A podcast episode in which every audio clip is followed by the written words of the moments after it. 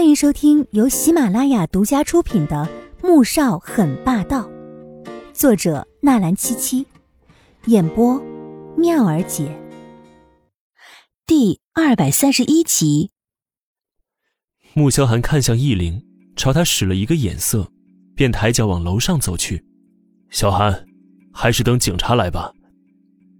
穆宏博叫住他，眼里有抹担心和犹豫。在儿子和儿媳之间，他当然选择儿子可以平安无事了。爸，我答应过阿静会保护她，我不能失去她。穆萧寒虽然沉着眉，但神情却是十分平静。这时候，他的阿锦肯定很害怕，很无助，他怎能把他一个人扔在上面呢？此刻，季如锦被赵老三用一把刀子抵在腰间，逼着走进了栏杆边。七层楼，二十米的高度，季如锦平时并不恐高，但此刻生命受到威胁，整个人已经恐惧到了极点。你，你为什么要杀我？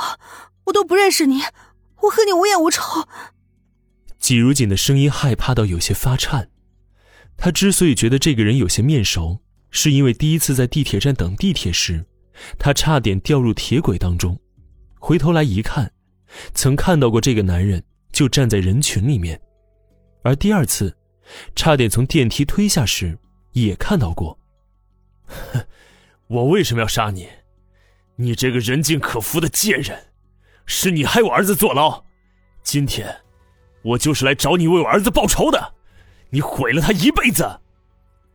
赵老三的情绪十分激动，自从看到儿子赵显在监狱里面阴郁、绝望、颓丧的模样，当初那个考上 A 大、意气风发，说要让他和老伴儿以后过上好日子的儿子，再也不在了。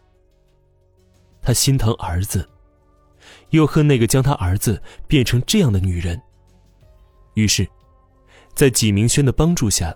他开始跟踪并策划起了一桩又一桩的意外事故，但他怎么也没想到，这个女人竟然如此走运，一次又一次的躲过了。而那次他不但没有撞死她，还打草惊蛇，直到今天，他终于逮到机会了。你儿子？季如锦仍是一头雾水，在这冷风呼呼的七楼，他竟是吓出了一身的冷汗。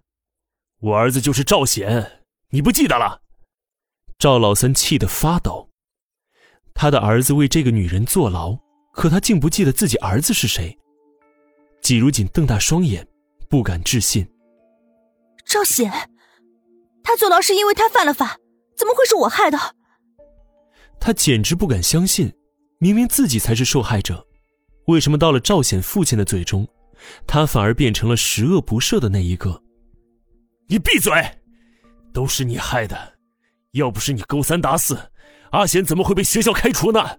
干出犯法的事儿，你这个，你这个恶毒的女人！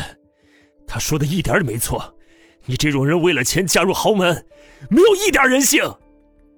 赵老三咬着牙，凶狠的谩骂着：“我没有勾三搭四，是赵显收了别人的钱，在学校里面诬陷我。”后来他被学校开除学籍，又绑架我和我丈夫。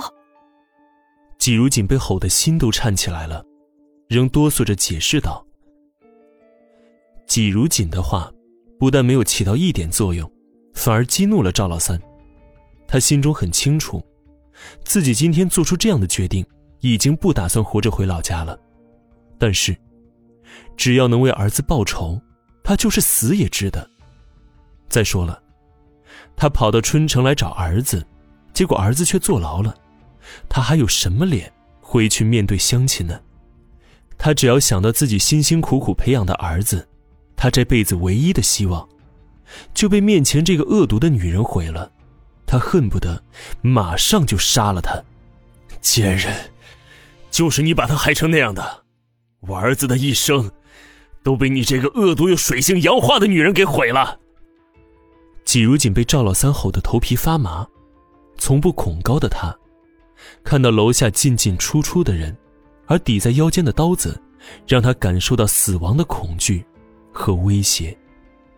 他知道，此刻自己的辩解毫无用处，连忙改变策略。赵叔叔，你为什么就不肯相信我的话？赵叔叔，趁着现在还没有发现你挟持了我，你赶紧收手。赵显出狱之后，我可以让我丈夫给他安排一份工作，你不要一错再错了。没用的，他都坐过牢了，我也没脸再回去了。赵老三被季如锦说中了心事，没有谁面临着死亡会不害怕，可现在，他只感到浓浓的绝望，生无可恋。与其回去被乡亲们嘲笑追问，还不如一死了之。季如锦没有父母，无法感同身受，但他想，全天下的父母，应该都是一样的心情吧。望子成龙，望女成凤。将自己无法实现的梦想全都寄托在下一代身上，所以，当这种寄托和希望被毁掉，打击有多强烈，便可想而知了。赵叔叔，你还是放了我吧！我向你保证，只要赵显放出来，我一定想尽一切办法让他有一份好的工作，而且我还可以让我的丈夫撤诉，说不定法院还能给他减两年的刑呢。